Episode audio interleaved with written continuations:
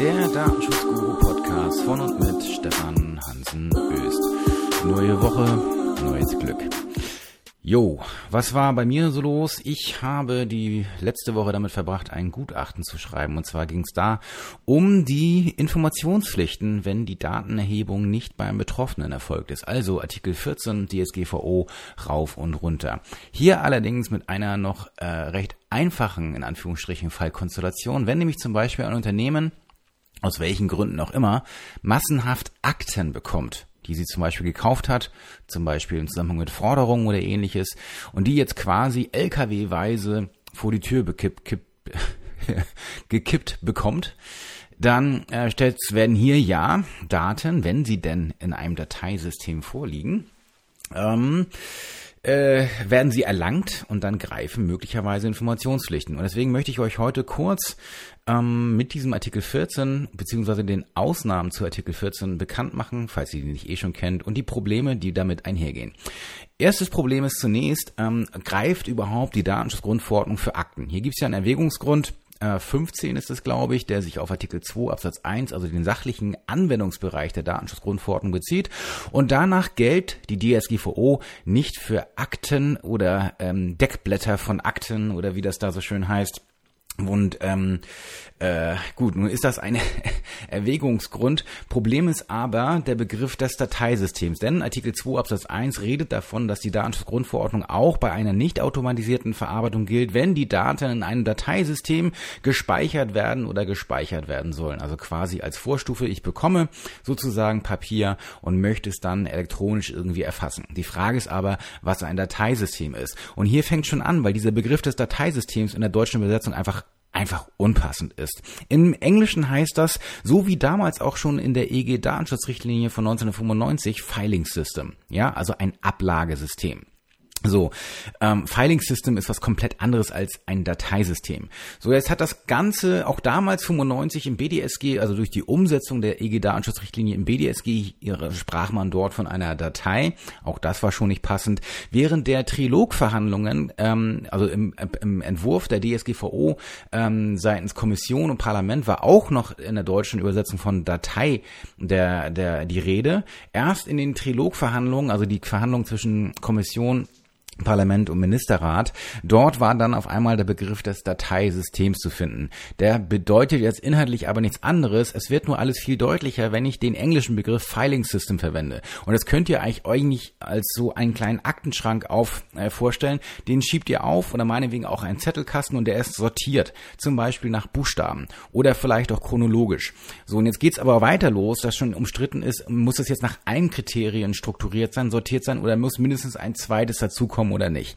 Richtigerweise wird man hier stets, und das macht am meisten Sinn, aus die, auf die Auswertbarkeit abstellen dürfen. So, das heißt, wenn ich ein Datei, also eine, ein Papierablagesystem habe und das irgendwie so strukturiert ist, dass ich es auswerten kann, dann ist es in der Tat am, am ehesten so, dass ich hier von einem Ablagesystem, also einer Gefahr quasi für die Grundrechte und Grundfreiheiten der Betroffenen sprechen kann. So, diese Hürde darf ich also erstmal bei diesen Akten überspringen. Klar ist aber auch, wenn ich nur eine einzelne Akte bekomme, dann wird die nicht der Datenschutzgrundverordnung unterliegen, weil ich dann hier keine Sammlung von Daten oder ein Dateisystem habe. Eine einzelne Akte ist kein Dateisystem.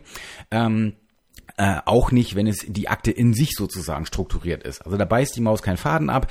Ähm, gut, jetzt kommen hier Akten einmal kartonweise, einmalweise, einmalweise hoffentlich nicht, aber kartonweise kommen hier Akten an. Wenn die jetzt völlig unstrukturiert sind, also nicht sortiert oder wie auch immer, dann wird man hier schwerlich von einem Dateisystem ausgehen können. Das heißt, hier kann man also schon die erste Hürde überspringen und sagen, okay, DSGVO gilt wohl nicht. Wenn die Aktenladung jetzt aber chronologisch sortiert und vielleicht am besser noch sogar alphabetisch nach Nachnamen Aufnahmen sortiert sind, dann wird man wohl von einem Dateisystem ausgehen können und dann ist man hier im Anwendungsbereich von Artikel 14 DSGVO. So, nächste Frage ist jetzt aber, habe ich die Daten denn jetzt überhaupt erlangt im Sinne von 14, also Artikel 14 Absatz 3, ähm, Buchstabe A. So, denn dann muss ich unter Berücksichtigung der spezifischen Umstände der Verarbeitung innerhalb einer angemessenen Frist nach Erlangung der personenbezogenen Daten, längstens jedoch innerhalb eines Monats diese Informationen nach Artikel 14 Absatz 1 und 2 erbringen. Ich rede schnell, ich weiß, und ihr meckert auch immer, aber ich habe keine Zeit, ich muss gleich nach Hamburg. Ähm, Und wir haben hier morgens 5.38 Uhr, also ich habe hier nicht auf der faulen Haut gelegen. So, das heißt, ähm, da muss man also schauen, habe ich das überhaupt erlangt oder nicht? Das wäre also die nächste Frage. Habe ich Daten in Papierform wirklich erlangt? Wenn die da tonnenweise bei mir liegen und ich wahrscheinlich, und das ist ja das Hauptproblem jetzt hier, ich kann in der Regel diese Monatsfrist nicht einhalten, weil ich in der Zeit es überhaupt nicht schaffe, die Daten, äh, die Akten durchzugucken. Und das war eben Anlass auch für dieses Gutachten. Wenn mir hier einmalweise kartonweise Akten vor die Tür gekippt werden. Ab wann komme ich raus aus dieser Informationspflicht? Denn ich kann diese Monatsfrist de facto nicht einhalten. So viel Personal kann ich dafür nicht abstellen. Das wird im Hinblick auf die Implementierungskosten viel zu hoch. Gut, also kommt die nächste Frage, ist das überhaupt erlangt? Ähm, das wäre also im rechtlichen Gutachten die nächste Stufe. Da wird man aber wohl in aller Regel sagen, ja, denn im Englischen heißt es zum Beispiel obtain, das ist also auch eher ein Erlangen im Sinne von physisches Erlangen, also kein kognitives Erlangen. Das wäre eben hier die nächste Frage, die ich mir gestellt habe, okay, ist man aus dem Erlangen vielleicht raus, wenn man die Akten zwar hat, physisch, aber sie noch gar nicht durchsehen konnte. So, das wird aber wohl nicht ausreichen. Ähm, zumal, wenn man das jetzt auslegt, europarechtlich, dann fängt man zwar auch mit dem Wortlaut an, man landet dann in aller Regel aber meistens ähm, im Schwerpunkt in der sogenannten teleologischen Auslegung. Das heißt, was ist Sinn und Zweck dieser Norm? Und zwar in Verbindung mit dem sogenannten Effet util. util. Ähm, das ist ein weiterer Auslegungsgrundsatz im europäischen Recht, der sinngemäß bedeutet, dass die Auslegung so sein muss, dass die praktische Auswirk die praktische Wirksamkeit der Norm möglichst hoch ist. Und da spielt natürlich auch die Systematik mit anderen Normen mit rein. So, und wenn ich ich hier zum Beispiel zwar ein Erlangen annehmen kann, ähm, dann darf ich das auch, sage ich mal, äh, weit auslegen, wenn die Norm systematisch im Gegenzug dazu als Kompensation Ausnahmen zulässt. So, und das lässt der Artikel 14 ja, und zwar in Absatz 5.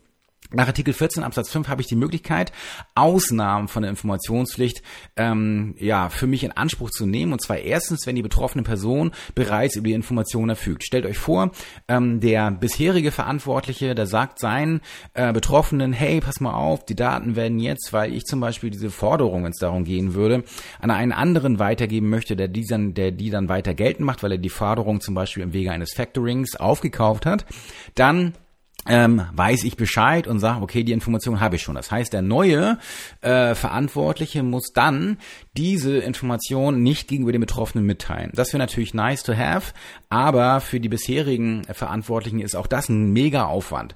So, und hier kommen wir auch zum nächsten Punkt, nämlich die Erteilung der Information ist auch dann nicht erforderlich, wenn sich die Information als unmöglich erweist. Wenn ihr zum Beispiel nicht wisst, wie der Schuldner, wer der, wer der Schuldner, ja, in dem Fall der Schuldner, äh, wer der Betroffene ist, und wie ihr den erreichen könnt.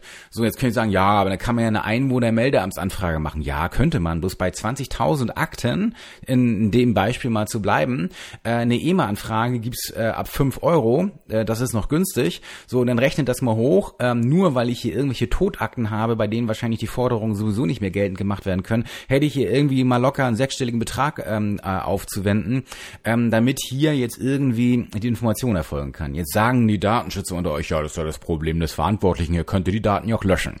Nee, kann er teilweise nicht. Und außerdem sind das Forderungen, meine lieben Leute. Und es kann nicht sein, dass hier Datenschutz zum Beispiel die Geltendmachung von Forderungen aushebelt. Sorry ähm, wir haben nicht nur ein Grundrecht auf Datenschutz, wir haben auch andere äh, Grundrechte, die sich zum Beispiel eben auch im Bereich der unternehmerischen Freiheit tummeln.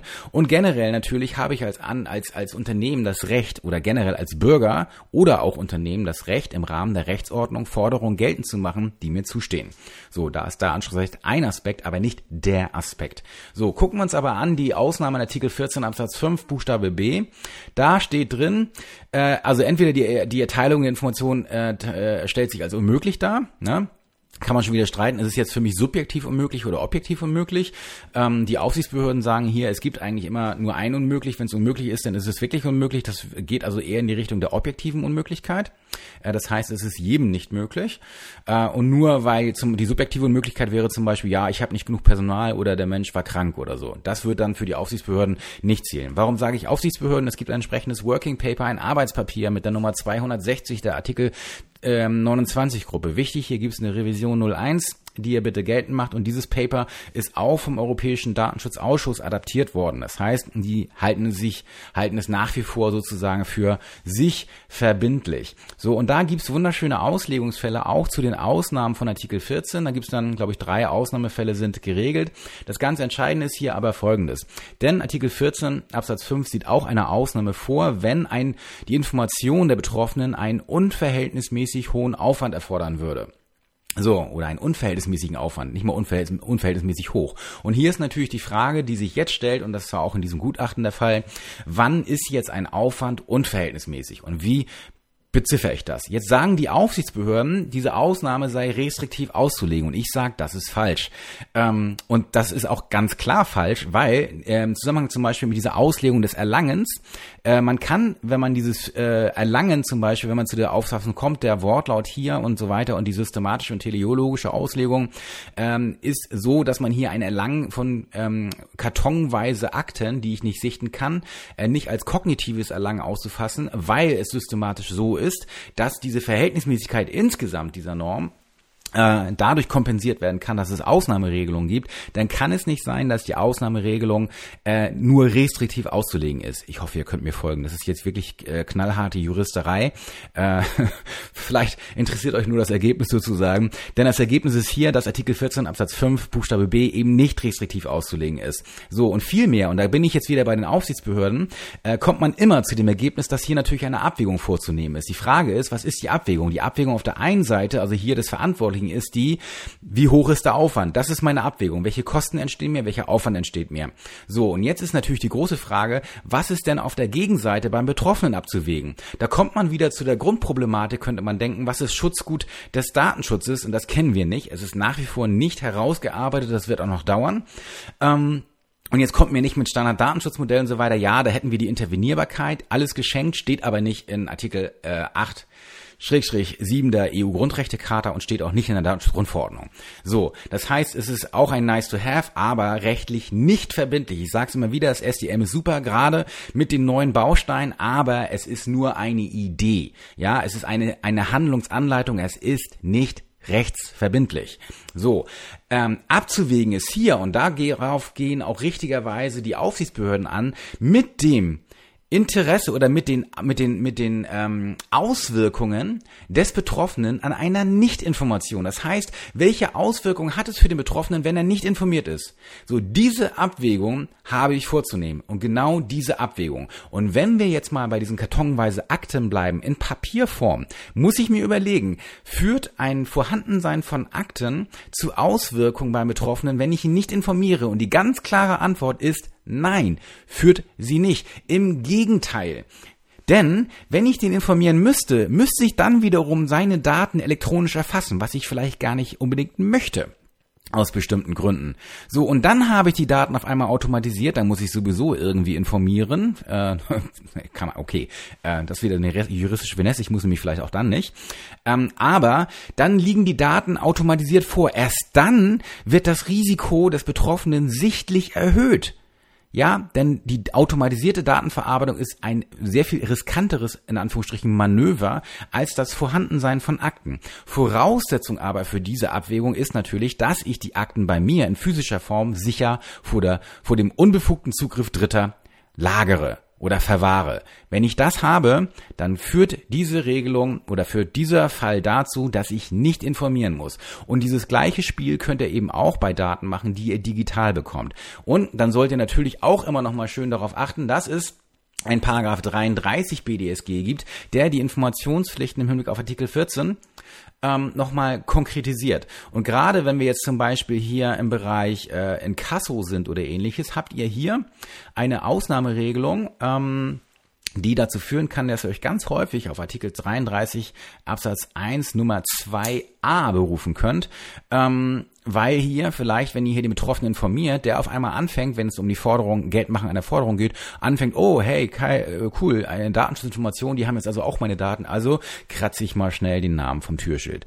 Das ist kein Scherz, das kommt in der Praxis leider sehr häufig vor. Wenn ihr mit diesen Sachen zu tun habt, wisst ihr, wovon ich rede, wenn nicht, habt ihr es jetzt gelernt.